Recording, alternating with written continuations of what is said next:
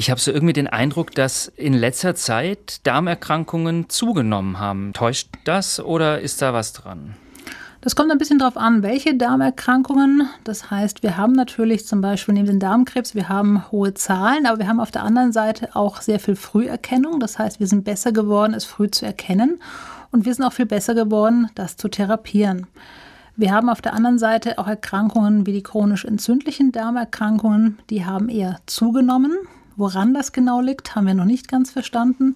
Aber gerade in westlichen Industrienationen steigen zum Beispiel die Zahlen für Morbus Crohn und Colitis ulcerosa bei Kindern doch deutlich an. Und so von der Tendenz her sehen wir auch, dass die Menschen mehr Wert auf das Thema Darmgesundheit legen, Ernährung. Das heißt, auch Nahrungsmittelunverträglichkeiten nehmen tendenziell ein bisschen eher zu oder zumindest das Bewusstsein dafür.